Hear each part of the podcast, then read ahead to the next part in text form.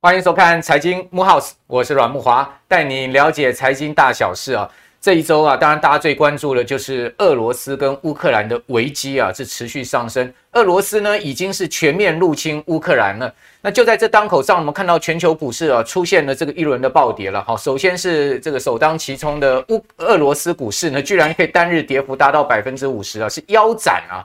那当然，另外的美国股市啊，我们可以看到。呃，也是受到了很大的冲击啊。比如说，我们讲纳斯克一百指数来讲，哦，就在入侵的当天消息传来的时候呢，纳斯达克一百指数的期货呢，居然是可以跌掉超过三趴，而且从高点下来跌幅超过百分之二十，大家看了心都凉了。哇，进入熊市了吗？哦，所以美国股市如果一旦进入熊市，当然台股啊也不可能幸免于难。所以呢，就在这个危机最严重的当天，也就是呢这个周四的时候呢。看到台股呢，这个盘中重跌了超过五百点，哦，收盘呢仍然是大跌了四百多点呢，一下是跌破了一万八，直接灌到了这个一万七千五六百点的一个位阶了。那很多投资人在这个地方可能心里面很慌了，哈，想说这个俄罗斯乌克兰的危机持续升温，会不会后续啊还有更多的这个恶化的情势演变出来？不过呢，就在这个时候啊，我们可以看到市场还是有多方声音的，哦比如说呢，大家看到这个大摩的一份报告出来了。大摩却是啊反向来看，他说呢，这个乌俄危机啊，开始已经渐渐的 pricing 在股市、在金融市场里面了。所以他说，一旦呢这个危机消退啊，哦，这个市场开始大家惊魂甫定之后呢，诶，这个市场反而是有可能会反弹哦。他认为说谈五趴啊，其实并不为过哦。也就是说呢，呃，有可能会出现了一个跌升的回弹空间了哈。那我们当然也看到了，其实美股也出现了很大戏剧性的变化，也就是说，在美股的周四啊，这个二月。二十五号当天呢，发现哇，这个一开盘呢，这个美股是急杀，道琼曾经跌了超过八百点，但是收盘居然出现了一个大逆转哦。比如说纳扎克指数好了，曾经一度跌幅三趴，到收盘涨三趴，这样一差差了六趴。道琼工业指数呢，从跌八百点到涨一百多点呢，差了一千点哦，也的确如同这个大摩所说的哈，出现了一个逆转。但是逆转完之后啊，全球股市就此安定了吗？那投资人应该如何啊？看待今年如此多变的市场呢？那是不是采取用 ETF 的投资方式会让大家心里面比较安定一点？毕竟是一篮子股票嘛，哦，不会是只有一档股票，一档股票的波动风险可能比一篮子股票大了很多了哈。那也就是说，在这种情节下面，我们上周不是有跟各位介绍零零五六零零五六这一些这个好的 ETF，各位发现，诶，它的确在这个规模上面持续在成长哈。比如说零零五六来讲，哦，从最近的看起来，我们已经是五周的一个连续成长了，而且呢，呃，现在目前台湾所有的 ETF 的日成交的均量哈，也持续在上升哦。包括呢，这个期交所这个总经理啊简立中也也说了啊，这个去年啊全年的这个经济受到疫情的冲击之下，但是台湾股市表现很亮，因为全年加权指数涨了超过两成嘛。柜买指数涨幅更大了哈，那这个市场上面有很多资金啊跑到 ETF 上去了，好，比如说呢 ETF 的成交值啊，在去年日均值啊是突破突破百亿哦。另外上市还有所谓 ETN，哦 ETN 跟 ETF 其实蛮类似的，但 ETN 它是由这个呃证券公司所发行的了哈，但是 ETF 是投信所发行，所以它本质上还是一些不同。以后我们有节时间，我们节目再来介绍。他说呢 ETN 呢日均值呢。呃，成交值也比一百零九年就前一年成长了一点四五倍，可见哦，这种所谓的呃一篮子股票，或者说呢指数化的投资呢，现在蛮受到投资人青睐的哈。那当然也在今年这么波动的情况之下，我们会多介绍哈这种呃相关的投资工具，让我们的投资人呢可以在。这么波动的情况之下有所依循呢？我们今天又请到了一个非常了解 ETF 啊，同时他在美股上面琢磨很多的这个投资达人帅哥哦。不过呢，这个达人帅哥啊，他是四十岁之后啊才开始啊探钱的哦，就是在理财上赚钱。我刚刚跟他聊了一下，他其实在这个股市里面跌跌撞撞摸索了十年，曾经也是当这个韭菜被人家割的哈。不过呢，现在啊。他确实啊，这个成长茁壮变成是一棵大树了哈。我们今天请到了投资达人雨果来到我们的节目现场。雨果你好，慕驊哥好，各位投资朋友大家好。好，这个雨果其实背景是呃，从这个外商公司出身嘛，对不对？是。好，但是我我我知道你其实年轻的时候财富欲望也很强了哈，因为会想要去做股票的人，会想买股票的人，财富欲望都很强。对。哦，不然的话，大家都放定存了哈，或者说呃做做基金哦，会直接去买股票的人，都会想说，哎，我从股市里赚一把嘛。是。哦，但是呢，据说你在股市里面其实一开始的时候也走得挺不顺的，是吗？是是，我相信这个我的经验哦，其实跟很多投资人都很像。你看一下这字卡。现在我从二零零七年开始投资台股啊，对，那那时候也是刚开始回台湾工作，对，那我那时候也是韭菜一个，对，刚开始呢，因为我也不知道怎么选股，从杂志啊，从媒体上那边找个股，对，但是我不知道什么时候买，所以我就去书局找书，那时候书局最多看到的书就是一些技术分析，K 线啊，K K D 啊，后来网络上看到什么布林通道这一些，对，哎，觉得里面讲的蛮有道理的，所以就开始采用这些方法来做我的投资，是，那。刚开始几次经验其实还不错，就赚个几千块。嗯、那时候就觉得，哎、欸，原来股市这么好赚钱。那时候是二零零七年，对。那很快的，我碰到二零零八年的金融海啸之后，哇，我那时候资产大概赔掉百分之六十吧。啊，哇，对半还要再打折。对，因为后来我有开了融资户，哦、然后又那时候就买了一些当时很热门的一些什么绿能产业股啦、金电啊这一类的跟风股。对对对对，那时候才是不懂。那后来之后，那时候就认赔砍掉了之后，我也是很厉害，砍在最低点。后来反弹之后呢，我也不敢再进场，因为觉得还会再下去。是，所以我的故事就完全照着那个那个图在讲。到最后低点的时候，就拆砍掉，然后最后上涨也不敢再追，就卖在阿呆股就对了。对对对，就常常做这种事情。OK，所以这个一开始是用指呃技术分析的方式在做股票的投资。那技术分析不行，那当然很多人会想说，那我去这个阅读财报，走这个所谓的基本分析，对，对不对？你有没有这样子的一个经验？当然有，也是有，因为从金融海啸之后，哦、这个巴菲特开始这个名号在台湾就很盛行。对，那时候就开始鼓吹这个叫做基本面分析。对，所以我也去学了这一套，找护城河的公司。对对对对对。那那时候找找找找，其实以前学过的这些技术分析哦，嗯、还是都会习惯拿来用，所以变成基本面先分析这个公司是 OK 的、优良的，那、嗯、再从技术分析去找它的买点。嗯这样看起来应该是加起来好像是很厉害，升级了。没错。那同样的，因为我自己在用技术面分析的时候，我就碰到一些困难，比如说现行之后，比如说在多头或者是在连续跌幅的时候，就是技术面分析很容易就是钝化了。嗯。所以我在买进之后呢，多头我不知道什么时候要卖，我常常很早就卖掉。那跌的时候也是，我很早。就开始进场去摊平摊平，摊到最后就摊到受不了，然后就卖掉了。常常这种故事很常发生。OK，那我最常被骗的一个东西就是叫 K 线假突破。嗯，那盘整完之后发现一个带量突破，那个 K 线上涨，对，马上加码进去，然后第二天盘整，第三天开始跌，第四天又跌，哇，跌破我的成本价了，我该不该卖？这时候开始犹豫了，然后最后又是赔钱出场。所以好几次这样经验下来，我就觉得技术面分析对我来讲是不太适用，我不会用。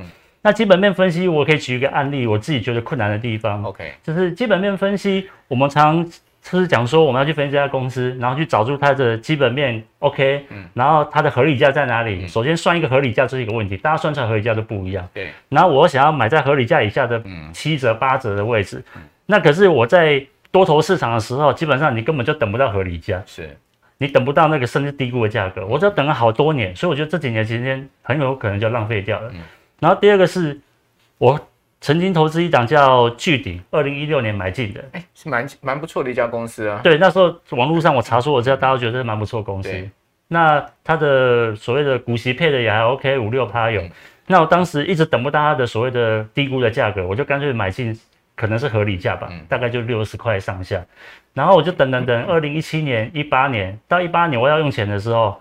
我觉得这张股票完全没有涨，因为它两那两个一直在盘整，而且还跌了一些。嗯，那虽然是有配到息啊，可是我觉得比不上这个价差价格的损失。嗯，所以那时候刚好要用钱，我就知道把这几张呃这张股票卖掉，大概亏了几万块。哦，所以持有了两年还亏钱啊？对，对，对，而且还算了股息加进去还亏钱。对，还是亏了一点。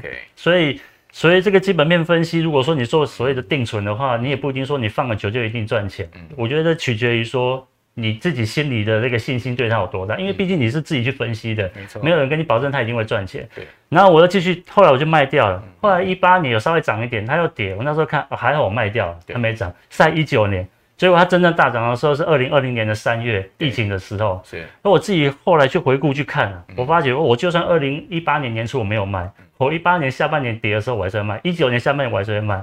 到二零二零年三月那个时候疫情来的时候，我肯定会把它卖掉，我不可能赚到后面那一涨大涨，涨到一百八十块那一所以你你你你知道自己的个性，你绝对不可能在下跌的过程中守得住它，就对。对对对，我不可能抱着它抱了五年，就为了等后面疫情这一波，因为我们预测不到后面会有再大涨这一波嘛。是是是。对，所以我这两个方法用下来，我自己是觉得。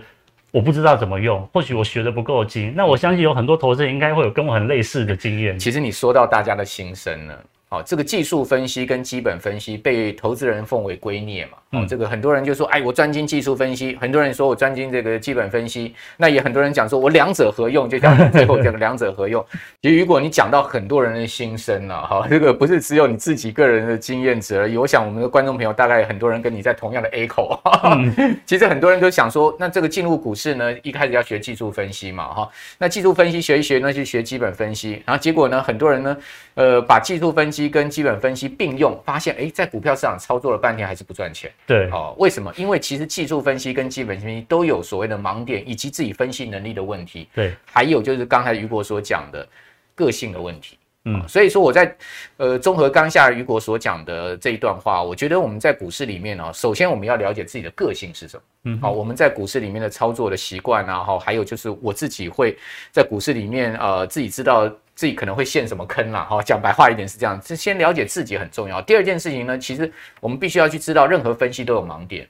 那既然是这样子的话，呃，有没有方法归结出一套可以制胜的方法呢？因为我知道后来哦，其实你就放弃掉基本分析跟技术分析，改采所谓的指数的投资了，对不对？好，就依循了另外一套策略。诶，结果没有想到这一套策略让你在之前的十年的跌跌撞撞那段摸索期之后。现在开始开花结果了。我们刚刚讲不再变韭菜，而是变成一棵小树，开始在成 成长茁壮了，是不是？对，可以看到一些效果出来。因为我后来开始改采用指数化分析，是在二零一七年的时候。嗯哼。那时候因为以前其实就接触过指数化分析这个东西，但是那时候觉得每年期年化报酬率七趴好少，我一旦个股涨涨停就回来了。对。那我要花那么多时间，一年只赚七趴，所以那时候并不想要花时间去研究这个东西。但是我在累积了十年，一直都没有赚钱。的这些经验之后，我会发觉，既然这两个方式都不能用，不然我来稍微了解一下这到底是做什么的。对，所以我就去了解它的一些原理啊，跟一些道理。后来发现，原来指数化分析它的逻辑还蛮清楚的，它的获利的方式也很容易去预测、去预估，操作方式也非常简单。我觉得，呃，所谓的被动式指数化分析带给我最大的好处就是，第一个，我不用再去关心股市了，嗯就像现在什么。打仗啦，美国要升息啊，跟我一点关系都没有，因为我的操作方式不是根据这些消息面来不会被这些宏观环境杂音所干扰。对对对对。然后第二个，我也不用去研究它的买卖点，嗯，我也不用去研究它的产业是什么，因为反正我买的指数是等于是买大盘，我各个产业都已经涵盖到了，对，所以相对轻松很多。然后最后一点是我觉得最重要的，对我来讲，我用指数化分析不用再保留现金了。以前在买个股的时候，因为你怕买错，所以你从买一档、买五档、买四档会分散，分散之后呢，你又怕你买进去会下跌，所以你会保留现金，要等第二波、第三波、第四波加嘛。那常常如果你在多头的时候，你第一批基金买进去了。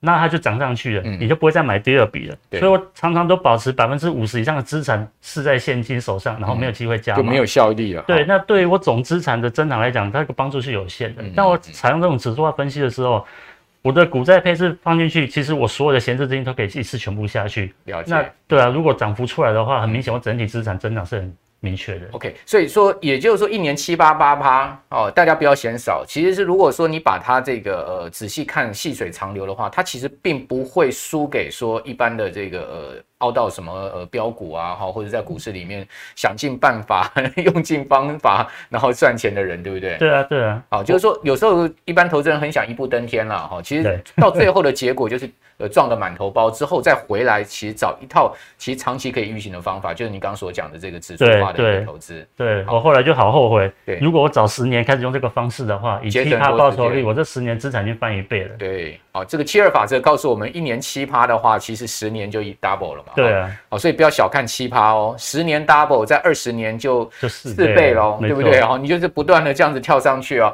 好，那来介绍一下吧，今年这个指数的投资是不是还适用？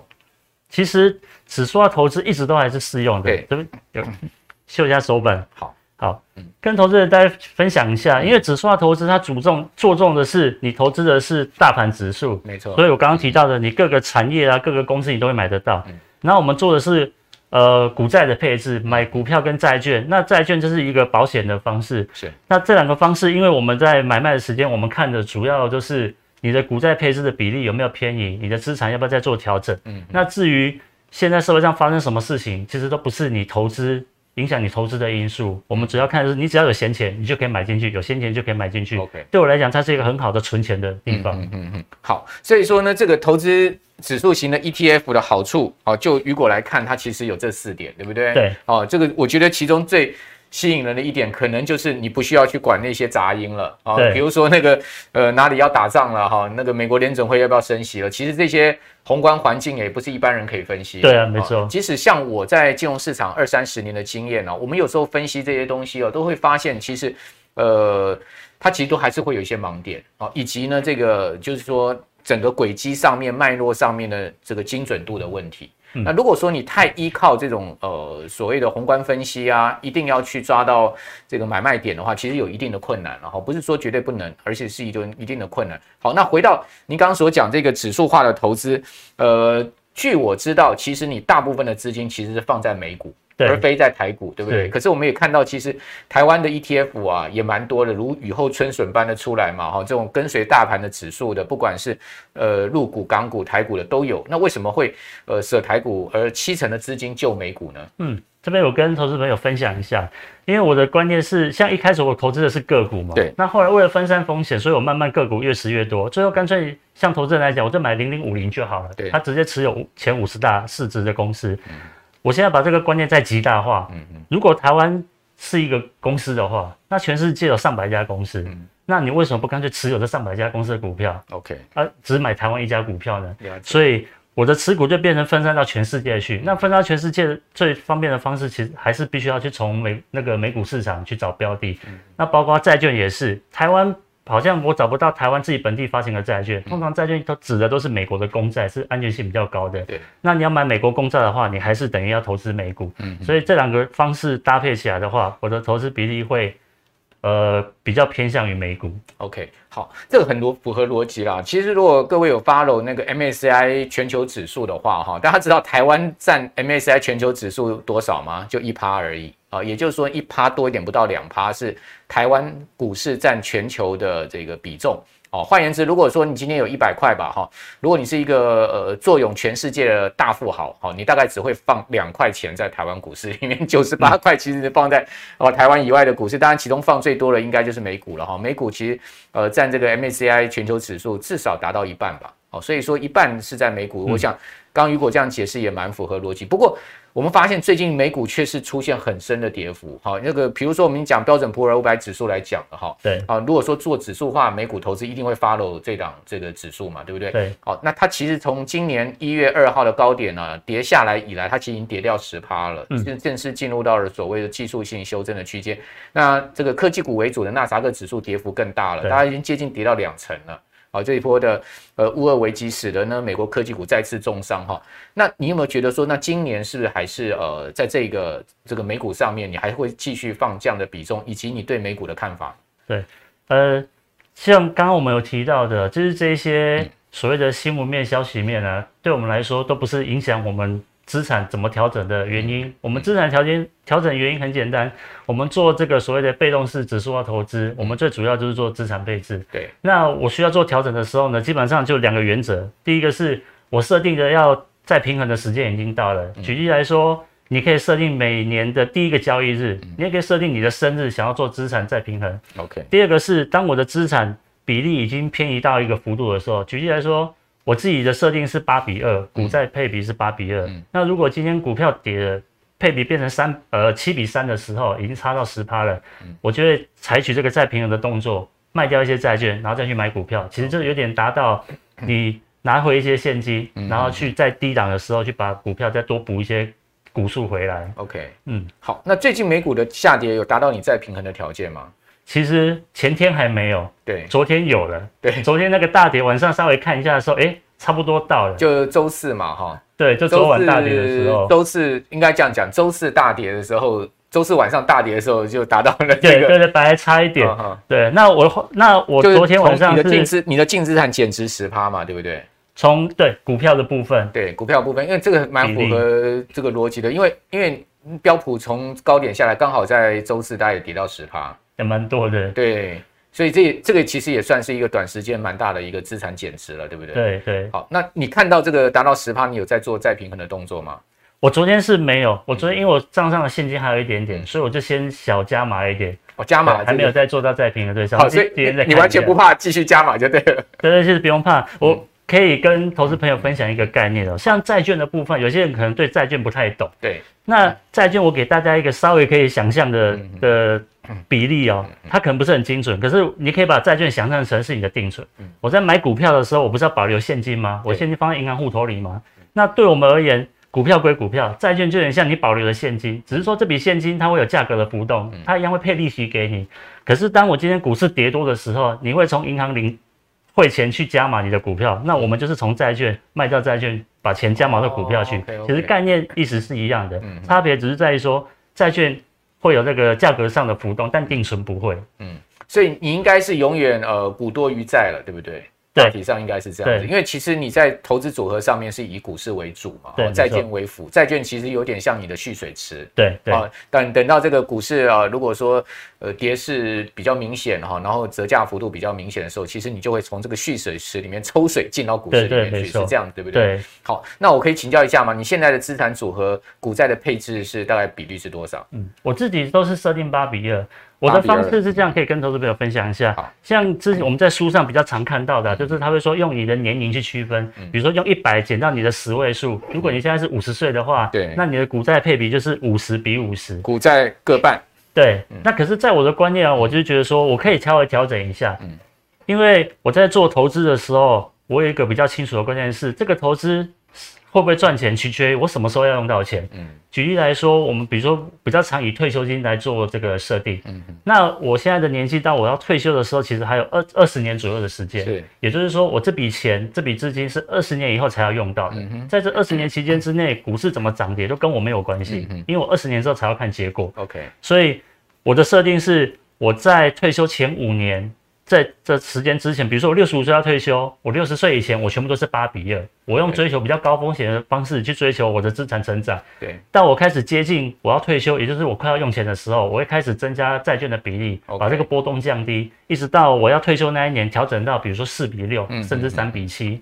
对，这是我的方式。OK，所以这个跟退休的时间的设定有很大的关系。对，退休前其实呃。那段时间绝对不能出现资资产的大幅减损，对，所以说你在那段时间，就比如你刚刚讲五年的时间，你就会逐渐的把股票的部位减少，加到债市里面去。是 OK，这个也确实是一个很好的给我们退休的一个呃操作的一个启发。那我请教一下，美股最近重挫，那我们该报还是该接呢？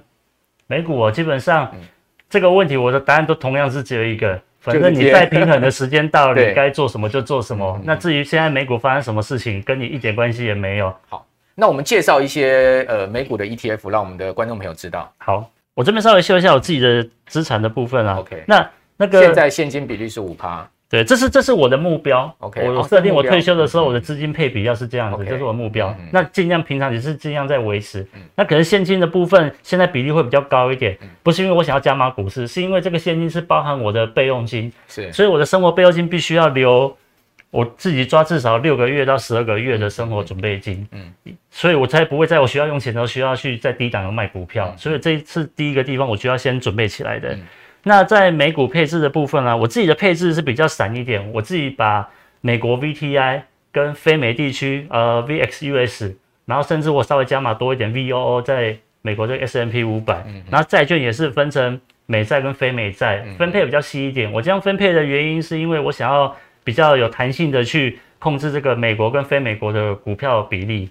那如果对于刚开始接触投资人，这样子其实有点复杂的。我建议投资人可以先从两档。ETF 开始就好，okay, okay, 好，你可以从 VT，VT、嗯、VT 是追追踪全球的股票，Vanguard。的，对对对，嗯、然后一样是 Vanguard 的那个 BNDW，嗯，它是追踪全球的债券，OK，所以你只要持有这两档 ETF，做好你的股债配置，其实就很简单了，OK，我可以再介绍一档更简单的，Okay. 叫 AOA，嗯哼，那这张股票它是直接帮你做好八比二的配置，嗯，然后一样是全世界。的股票跟债券，而且它会每年自动帮你做一次或两次的再平衡。嗯，你连再平衡这个动作都不用做，你只要买进放着就好了。嗯，这是最简单的一个。好，那你长期呃投资 VT 啊、BND 呃 DW 还有 AOA 下来的这个心得跟结果是如何呢？呃，这个绩效基本上它是跟着大盘走。对，那。前两年这个大盘表现比较好的时候，绩效很明显，你可以看到就要有十几二十趴的这个账上的获利。每一年，呃，没有累积，大概两三年下来哦，okay、有获利。对，那像最近有跌比较多回来，尤其像这些科技股的跌幅比较多，确、嗯嗯、实就拉回。尤其最近这一个月的这个大盘跌这个跌幅啊，账上获利大概就只剩下十趴左右。对，但是对我们来说。对我来说，我觉得这个都还好。对你来说，应该见猎欣喜吧？是逢低加码的。对，如果可以 跌更多，这样讲有点不好意思。跌更多，买更多，这样讲对很多持股比较多的人可能就不太好意思了。对啊，有点幸灾乐祸。但是确实是在这种跌的时候，我还有债券的比例。如果你还有点现金的话，可以继续加码。但还有一点是你的工作收入。我们不是因为投资了股票之后，我们就。不做事，我们就不工作了。对，我每年还是必须要存下一笔钱来继续投入这个股债配置里面。嗯嗯。对，最终目标就是希望在二十年之后，我可以达到我需要的退休金。好，那如果可以讲一下你的退休金目标是多少吗？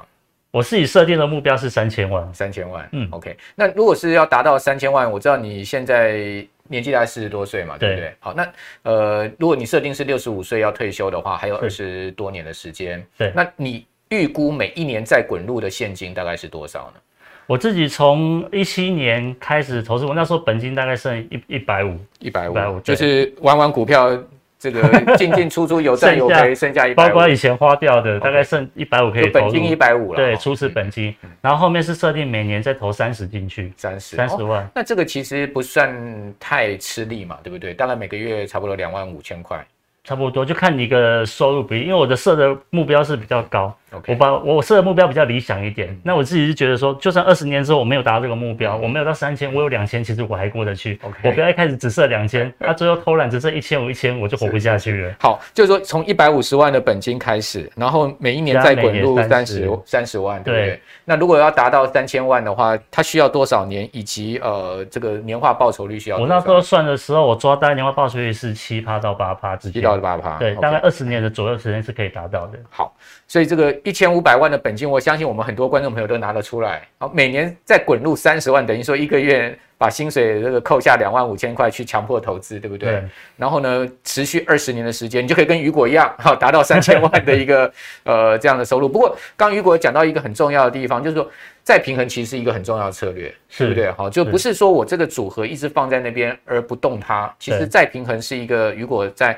呃，这个美股 ETF 操作上面很重要的一个一个方法。那至于说它本身的投资组合是比较复杂了，对、哦。那但是呢，他会建议我们的观众朋友，就是说一开始如果大家呃接触 ETF 没有那么深入的话，他建议三档。好，我再重复一下。第一档就是大家都很清楚，这个 Vanguard 很大的一档，这个 VT 好、哦。另外一档呢，就是也是呃 Vanguard 它投资在非美的这个股票的这个 ETF 啊，叫做 BNDW。那个债券的。哦，债券啊、哦、BNDW。另外一个就是它其实把股债都配置好了，八比二的配置的 AOA。嗯对、哦，这三档是你个人很推荐的，对不对？对，最容易入门。好，最容易入门。那如果说我们今天要再学细一点，好、哦，这个呃，就像您这样讲，就是说我的债券还要再分各种不同的 ETF，股票再跟分各种不同 ETF，你会建议我们的观众朋友怎么做呢？嗯、怎么去怎么去进一步的呃升级自己的投资 ETF 的能力呢？好，我一样讲这个全球的债券跟那个股票的部分哦。对。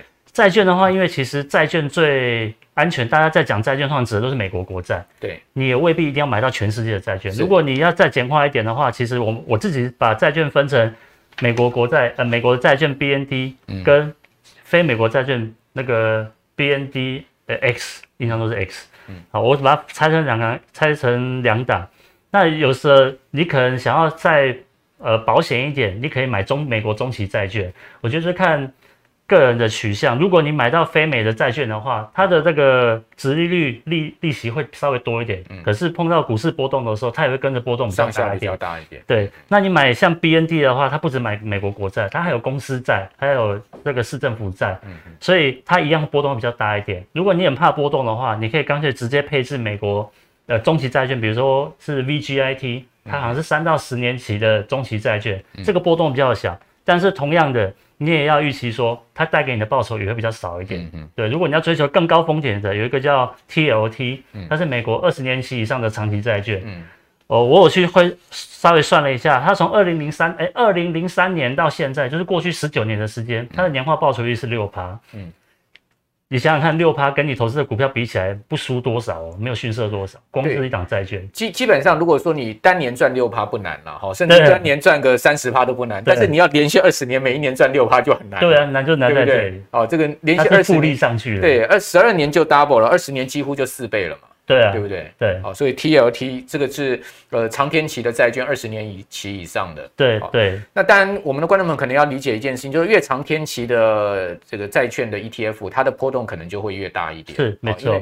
越短天期的话，它就相对波动会比较小一点。对，所以这个在债券的存续期间上面，我们选 ETF，我们可能要知道这个长天期、短天期哈它之间的一个区别。对，这个要进一步去学习一下。好，那如果今天跟我们分享非常多有关美股 ETF 的这个投资的策略跟思考，我个人觉得非常棒哦，给我们很多观众朋友很多的呃知识领域上面的升级，以及呢大家可以再进一步去呃学习的地方。那最后呃请教一下，震荡年的攻略会是什么？这个我看到你有准备一张手板，特别要跟我们观众朋友来最后再 最最后再提醒一下嘛，对不对？好，我这边分享一下我上下手板。嗯，好，我觉得震荡年的投资攻略哦，我我这个有点像是心法，不是一些操作的技巧。我想要跟投资人分享就是。如果你是在累积，你在存退休金的话，嗯、我们的重点是在投资这个所谓在拼资产的成长，嗯，而不是在追求创造被动收入。所以有些人很喜欢去投资所谓的高股息的这些股票，嗯，那其实如果你去看股价增长跟利息配给你的这个总额加起来，你会看零零五零的报酬就是会比零零五六好，而且是明显的好。嗯，但有些人是为求安心，他希望每年都可以领到股息，对，那可能就是个人呃自己的接受度问题。嗯，可是从数据上实际看起来。追求资产增长的这个报酬，就是会比领高股息的还要好。那对我而言，我认为我在退休前这二十年的时间，我我应该冒多一点的风险去追求我的总资产成长，而不是去追求每一年可以看到的被动收入。了解，对，所以你会比较积极一点去投资那种呃，就是不是一定是高股息的了，对不对？哈，对，是这个呃股价增长型的这种 ETF，对，有机会增长这种 ETF。那再来就是，我觉得。当然，追求被动收入的时机也很重要。我认为追求被动收入的时机是在我在接近要退休的时候。但每个人方式不一样，有的人认为说我还是继续追求资产成长，我到退休的时候我再把资产股票卖掉一点，拿回现金就好，这是一种方法。那比较担心股价波动大的人呢，他看看他可以慢慢把他的资产转到被动收入比较多一点的，比如像我刚刚举例的说，你可以把债券的比例高一点。股票的比例少一点，那你的被动收入领到的利息就会多一点。嗯，还有一种是我可能会考虑加码，就加买这个公司债，因为公司债配息也会比这个所谓的政府的债券还要高一点。当然，它的风险你也要先去了解。嗯，公司债最近，因为我也有买美国。这个非投资等级的公司在最近跌得蛮凶的，大概跌到十趴。不过我因为我们基本上也是领息，所以无所谓，好就给它放在那边。它一年这个呃固定年配息大概三点五左右了，然后一年配两次，好就每半年配一次。哦，真的跌掉十趴哦。但是基本上我们也是呃放在那边不会去动它，是哦，因为毕竟你的目的很重要。如果你今天投资的目的是领息的话。其实你就不用太去注意它，呃，太去在意它短时间的这个资本的利差了，对不对？哈，因为你太去 care 那个涨跌的话，其实，呃，你心情可能会受到影响。慕驊哥讲到一个很大的重点，我觉得你要投资的时候，你的目的要设定得很清楚。我这笔钱是要存退休金的，还是我十年后要存这个小孩教育基金的？还是三年后要出国用的？